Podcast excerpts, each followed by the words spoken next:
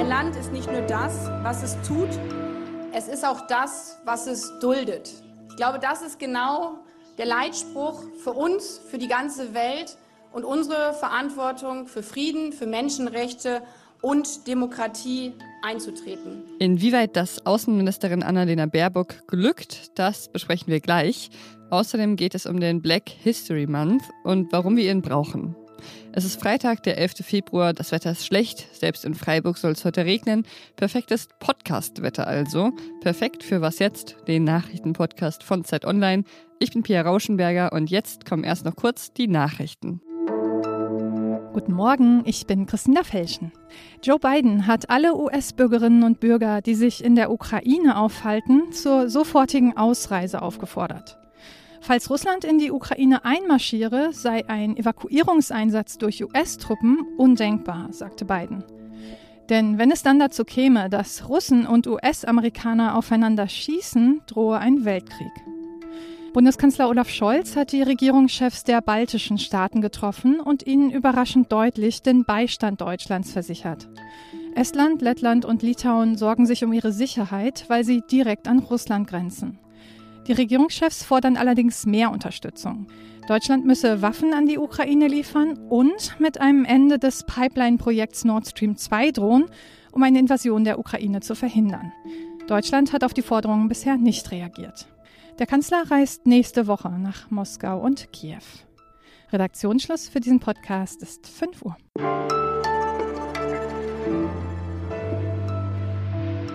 Anfang der Woche hat sie sich an der ukrainisch-russischen Kampflinie blicken lassen. Sie hat gestern dann Jerusalem und Ramallah besucht und heute geht es nach Jordanien, unter anderem zu einem riesigen Flüchtlingslager. Darüber, wie sich Annalena Baerbock in ihrer Rolle als Außenministerin bisher so schlägt, spreche ich jetzt mit Samia Shafi. Sie hat Annalena Baerbock auf einigen ihrer Reisen begleitet und sie schreibt regelmäßig über außenpolitische Themen für die Zeit und für Zeit Online. Hallo Samia. Hallo Pia. Ein Journalist hat Annalena Baerbock diese Woche ja unterstellt, sie würde sich offensichtlich in der Situation an der ukrainischen Grenze nicht besonders wohlfühlen. Ich hatte bisher aber eher den Eindruck, selbst ihre bisherigen KritikerInnen ziehen eigentlich eher den Hut vor ihr und wie sie sich so in ihrer Rolle als Außenministerin eingefunden hat. Was hast du beobachtet? Ja, ich weiß ehrlich gesagt nicht, wie man sich dort wohlfühlen können sollte. Die Situation dort ist äh, bedrückend, wie äh, Annalena Baerbock ja auch gesagt hat ich finde es eine, eine gute Geste von ihr auf jeden Fall, dass sie da hingefahren ist. Insgesamt äh, ist mein Eindruck, dass sie sehr dynamisch äh, wirkt in ihren ersten Wochen und Monaten als Außenministerin. Du hast es gerade schon angesprochen, sie ist äh, sehr schnell ähm, auf, in die Gänge gekommen, wenn man so sagen will. Also mit Reisen direkt nach dem Amtsantritt, Paris, Brüssel, dann die G7 in Liverpool, äh, Stockholm, Rom, äh, Washington, Kiew, Moskau. Jetzt ist sie im Nahen Osten unterwegs. Also der Eindruck stimmt, dass viele Kritiker am Anfang laut waren und jetzt nicht mehr ganz so laut sind, wenn sie über sie sprechen. Mhm. Du hast schon gerade gesagt, sie ist jetzt gerade im Nahen Osten unterwegs. Die äh, Region ist ja nicht unbedingt einfacher als Osteuropa für eine deutsche Außenpolitikerin. Welche Erwartungen gibt es denn an Sie dort? Die Lage in Nahost ist natürlich verfahren und ähm, es ist schwer, hoffnungsvoll zu sein mit Blick auf den Nahostkonflikt. Sie hat sehr klassisch für eine deutsche, deutsche Außenministerin äh, diese Antrittsreise bisher absolviert, ähm, hat versichert, dass äh, Deutschland an der Seite Israels natürlich steht, aufgrund der besonderen historischen Verantwortung für die Sicherheit Israels birgt. Sie hat auch äh, gesagt, dass Deutschland weiter zum Ziel einer verhandelten Zwei-Staaten-Lösung stehe. Und ähm, dafür hat sie äh, betont, dass es einerseits Rechtsstaatlichkeit brauche und äh, Fortschritte auch bei der Abhaltung von Wahlen etwa in den Palästinensergebieten und aber andererseits eben auch keine einseitigen Schritte Israels. Also sie hat sich auch kritisch über den Siedlungsbau geäußert und sie hat Menschenrechte erwähnt. Das tut sie allerdings immer. Eine Frage, die bei politischen BeobachterInnen immer mal wieder aufkommt, ist, wie viel Handlungsspielraum Baerbock als Außenministerin eigentlich hat. Das Kanzleramt will die Außenpolitik ja auch nicht ganz aus der Hand geben. Wie schätzt du das ein? Ja, das ist interessant. Äh, das wurde ja vor allem am Anfang sehr diskutiert, ne, weil es gerade äh, zum Antritt in Berlin äh, vor allem ältere Herren einige gab, die gesagt haben, sie hofften doch sehr, dass der Bundeskanzler die Linien in der Außenpolitik entscheiden würde, dass also Scholz der Koch und Baerbock die Kellnerin sein würde. Insgesamt ist mein Eindruck, dass sie, dass sie relativ vorsichtig und diplomatisch vorgeht, aber trotzdem immer wieder versucht, ihre eigenen Schwerpunkte zu setzen. Also auf eine äh, Art, die diplomatisch ist, wie das dem Amt ja auch angemessen ist, aber doch auch mit Nachdruck. Und ein bisschen Erfolg hat sie ja auch. Bei Nord Stream 2 zum Beispiel ähm, hat sie ja kein Geheimnis daraus gemacht, äh, auch als Außenministerin nicht, dass sie dieser Pipeline gegenüber sehr kritisch eingestellt ist. Und der Kanzler hat sich da anders geäußert.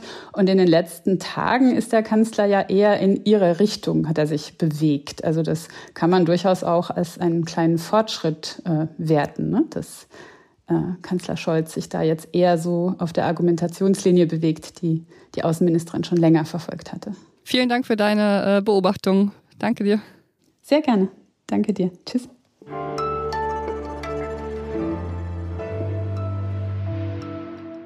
Und sonst so?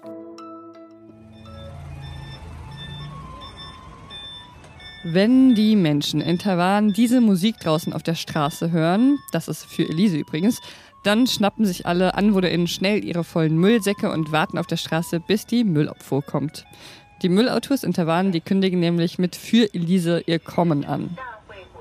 Und ähm, dann stehen alle auf der Straße und das ist natürlich auch eine ganz gute Möglichkeit, um mal mit den NachbarInnen ins Gespräch zu kommen. Es ist Februar und im Februar ist Black History Month.